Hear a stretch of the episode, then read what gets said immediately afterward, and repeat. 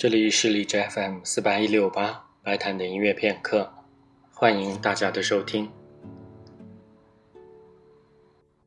今天，当我们提到帕格尼尼的音乐，大家都会想起小提琴的炫技。在十九世纪，帕格尼尼确实是一个现象级的音乐家，他的影响力并不仅限于音乐。德国诗人海涅就曾经在听音乐会之后，写下了他在音乐会上的见闻。画家安格尔则为帕格尼尼留下了一幅素描，也许是今天我们所知的帕格尼尼最为著名的一幅肖像。在当时的音乐家当中，受到帕格尼尼影响最大的，应该就是小提琴家恩斯特以及钢琴家弗朗茨·李斯特。1832年，也就是伯辽兹的幻象交响曲首演的第二年，帕格尼尼在巴黎正式出道。弗朗茨·李斯特在听过他的演出之后，非常受震撼。决定全面改变自己之前所掌握的演奏和作曲的方法。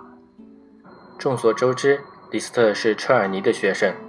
他早年的作品和车尔尼的练习曲非常相像。结果后来在李斯特的编曲中出现了如同雷鸣般的八度音，让人目眩神迷的跳跃，在键盘上纵横驰骋的分解和弦，如怒涛般的颤音等，都体现了他超凡的演奏技巧。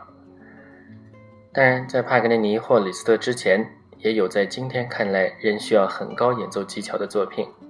比如巴赫的无伴奏小提琴奏鸣曲与组曲，还有哥德堡变奏曲，或者是贝多芬的第二十九号钢琴奏鸣曲等等。但是，作曲家和演奏家们着迷开发新技术始于十九世纪。今天，加尔在节目当中为大家介绍的是三位钢琴家对帕格尼尼的致敬。他们分别是肖邦所写的帕格尼尼的纪念，舒曼和李斯特为帕格尼尼的主题所写的变奏曲。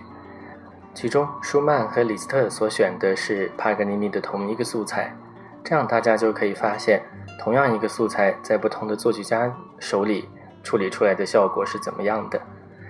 最后一首曲子是李斯特根据帕格尼尼的第二十四号随想曲所做的变奏。下面就请大家一起来听三位不同的钢琴家对帕格尼尼所做的全新的演绎。